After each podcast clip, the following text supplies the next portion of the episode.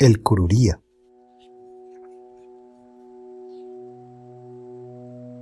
En el pueblo de Aguabaja, gran desgracia acontecía. Cada noche cada uno soñaba con pesadillas.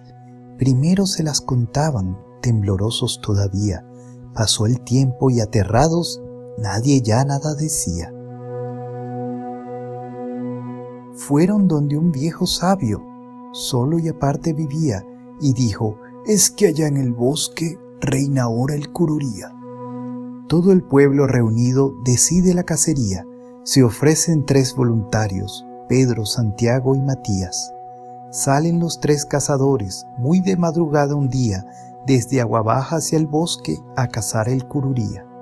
Todo el pueblo los despide, porque esta es bestia temida.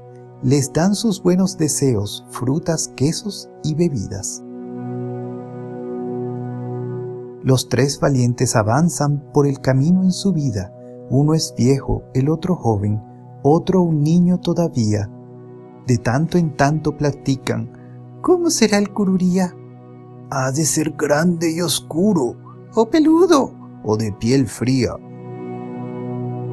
Pero largo es el camino y ya está avanzando el día. Antes de entrar en el bosque deciden alto y comida. Después de comer les entra el sueño y todo lo olvidan. Los tres se duermen un tiempo, los tres tienen pesadilla. El sueño es este, una fiera de garra inmensa les pisa, pero lo peor no es solo esto, lo que aterra es su risa. Los tres despiertan de un salto y sorprendidos se miran tenemos que entrar al bosque, dice el pequeño Matías. Ahí van los cazadores, cortan ramas, lianas, guías. Nadie entró antes al bosque de trama espesa y sombría. Pedro, el viejo, está cansado. Se detiene, escucha, mira. Animales, pajaritos huyen y graznan y pían. Santiago se inclina y coge tiernamente a una ardillita tengo miedo, dice ella.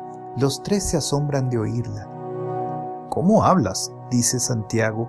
Y ella, y yo lo sabía. Solo sé que hace tres lunas llegó aquí el cururía. Desde que vive en el bosque se acabó paz y alegría. El que cantaba ahora muge y grazna el que antes rugía. Pedro el viejo dice, Vamos, tal vez sabes dónde habita. Nadie se atreve a acercarse, dice temblando la ardilla. Conversando la convencen de que al menos se los diga. Es en el árbol más alto, pero temo por sus vidas. No tiene poder de muerte ni poder sobre la vida, pero se adentra en los sueños y eso es peor, dice Matías. Llegan al pie de un gran árbol, rodeando el tronco caminan, Arriba el follaje gime y hay que llegar allá arriba. Pero el valor no les falta y unos a otros se animan. Sacan una cuerda y piden que suba a atarla a la ardilla. Tanto no puedo, dice ella. Me matará el cururía. No sabe matar, repiten, y a todos nos salvarías. Los animales, los hombres, vivirán vida tranquila. La ardilla toma la cuerda y sube intrépida y viva. Ata la cuerda ya en lo alto y baja como estampida. Se oyen quejas y suspiros, dice, ayes y voces dolidas.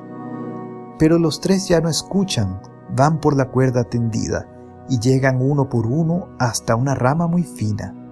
Trepan entre el enramaje, sienten allí brujerías, les parece estar soñando las angustias más temidas. De pronto creen que el árbol los arrastra en su caída, Luego creen que se elevan en la atmósfera vacía, pero los tres agarrados saben que todo es mentira, saben que es encantamiento del temido cururía. ¿Y dónde está? No lo saben. Buscan, rebuscan y miran. No hay un nido, no hay un pájaro, no hay ni siquiera una hormiga. Solo escuchan, solo sienten un terror que es sin medida y suben a lo más alto, allí hay algo que camina. En la punta de este árbol, que como flecha termina, se mueve ínfimo algo lento, ¿Será acaso el cururía? Más pequeño que un insecto, no parece cosa viva, como el punto de una I donde el cielo acabaría. Lanza una risa terrible. Los tres temblando lo miran. Luego se miran entre ellos y Pedro pide la pinza. Santiago busca en su cesta y se la entrega a Matías. Este con sumo cuidado sigue el punto con la pinza. ¡Lo tengo! grita triunfante y Pedro, una caja vacía. Santiago busca y encuentra una caja de cerillas.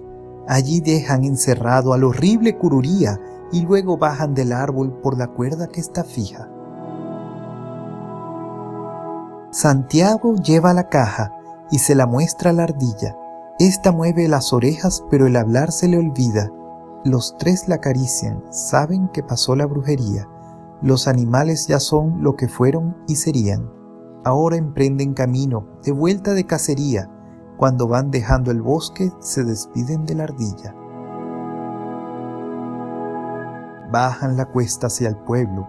En agua baja hay vivas, hay gritos, hay emociones. Se acabó la pesadilla. Todos preguntan, les cuentan, Pedro, Santiago y Matías. Pero todos quieren ver cómo es este cururía. Ay, no. Lo discuten y deciden. Abre la caja, Matías. Ven un punto que se eleva. Se ha escapado el cururía. Caramba. Sigue el pueblo de Agua Baja mejor que antes su vida. Aunque no vive entre ellos, sigue vivo el cururía. De vez en cuando hay alguno que sueña sus pesadillas, pero en la mañana dice, pasó anoche el cururía. Y colorín colorado, Este cuento se ha acabado.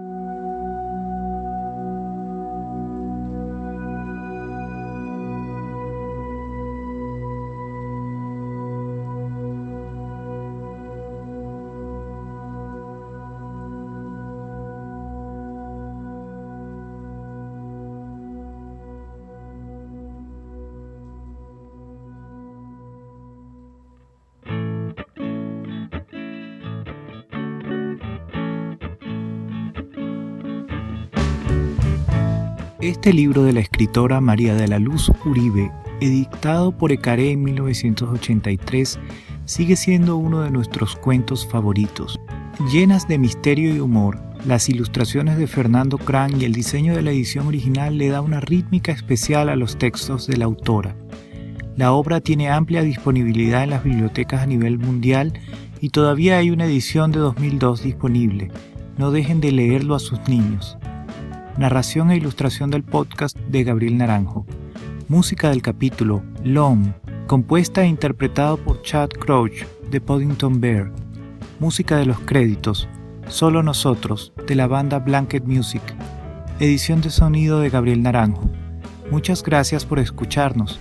Recuerda suscribirte a nuestro podcast en tu aplicación favorita para recibir los nuevos cuentos que publicaremos.